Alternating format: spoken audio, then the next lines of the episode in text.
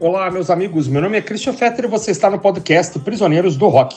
Hoje temos mais um Drops do Prisioneiros, um episódio mais curto e em carreira solo.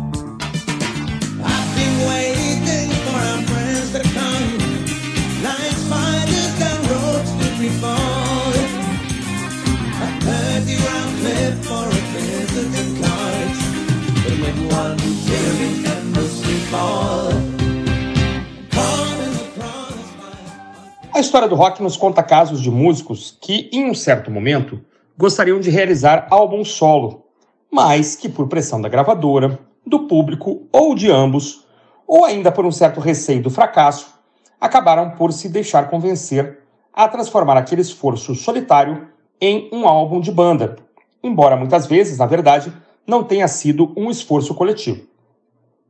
Hoje falaremos sobre duas famosas hipóteses em que isso ocorreu. Num próximo episódio, falaremos sobre mais duas. Nossa primeira é o disco A, da banda Jethro Tull. Em 1979, o Jethro Tull se partiu em mil pedaços. Músicos demitidos, casos de depressão profunda, a morte do baixista John Glasscock. Tudo isso fez com que os únicos músicos presentes no grupo, na virada para os 80, fossem o líder supremo, Ian Anderson, e o guitarrista, Martin Barry. Anderson resolveu gravar um disco solo que se chamaria não por acaso A, a letra A, inicial do seu nome, e segundo algumas fontes, também porque seria o seu primeiro LP. Porém, por pressão da gravadora Chrysalis, acabou virando um disco de banda. Todas as músicas foram escritas por Anderson. E ademais, a formação da banda com Barry na guitarra, Dave Pegg no baixo, Mark Craney na bateria e o super Ed Jobson em vários instrumentos nunca mais se repetiu. O disco está longe de ser um clássico e muitos fãs torcem o nariz para o excessivo uso de sintetizadores. Mal sabiam o que estava por vir nos anos seguintes. Mas há várias músicas extremamente agradáveis, tais como a faixa de abertura, uh, Crossfire, a clássica Falling Day of Flyer, a excelente Black Sunday, uh, que remete a trabalhos passados. As flautas estão todas lá, os bandolins, as mudanças de andamento, tudo que um fã do Tool gosta. Além disso, a combinação do violino de Ed Jobson com o som do Tool, especialmente em Uniforme, é coisa bonita de se ouvir.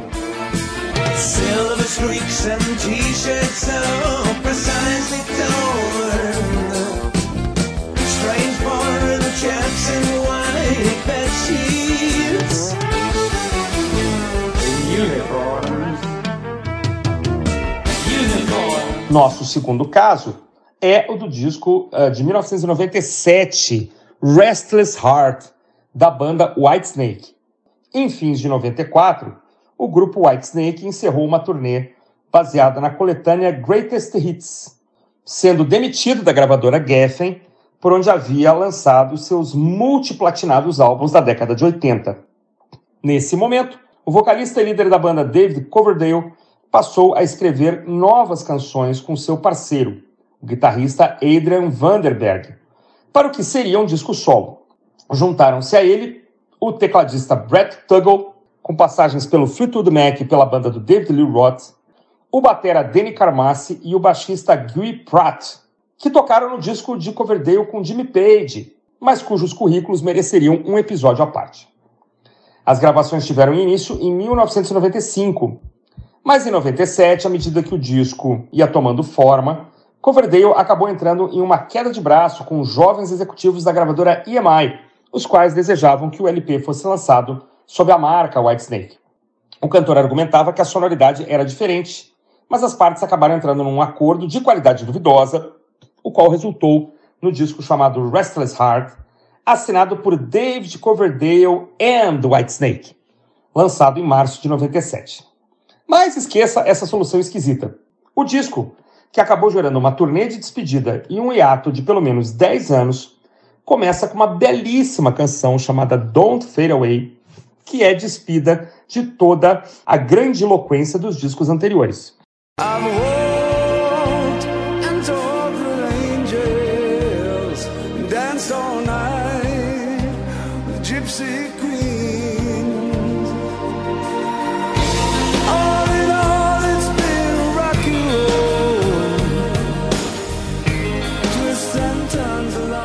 A seguir, a vibe continua tranquila, com o cantor colocando sua voz de forma polida, atacando somente quando necessário, e Adrian Vanderberg arrasando na guitarra. Um disco de rock maduro, totalmente descolado do momento em que foi gravado e lançado. Após algumas leves pedradas, temos cordas emoldurando Too Many Tears e uma levada de guitarra que lembra de leve os licks de Mark Knopfler do Dire Straits, acredite.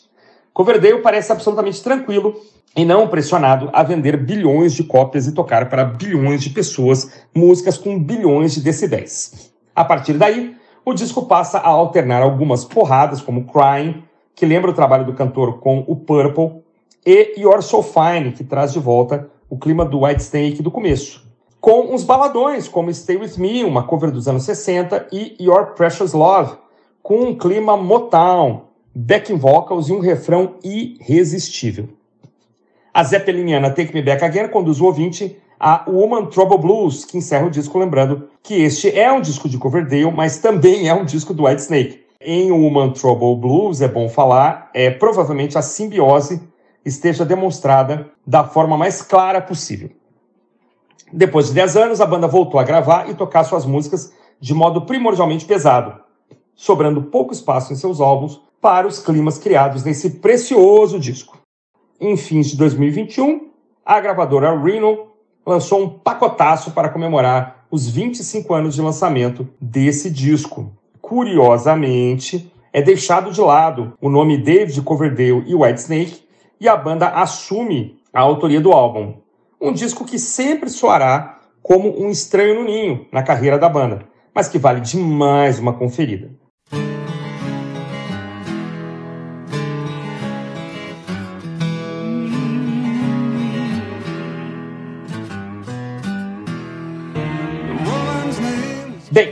Fico por aqui. Num segundo episódio, tratarei de mais dois álbuns que foram, uh, a princípio, pensados como disco solo, mas depois viraram álbuns de banda. Lembre-se, siga o Instagram do Prisioneiros e acompanhe nossos programas que vão ao ar todos os sábados e também os drops que podem aparecer a qualquer momento. Tchau!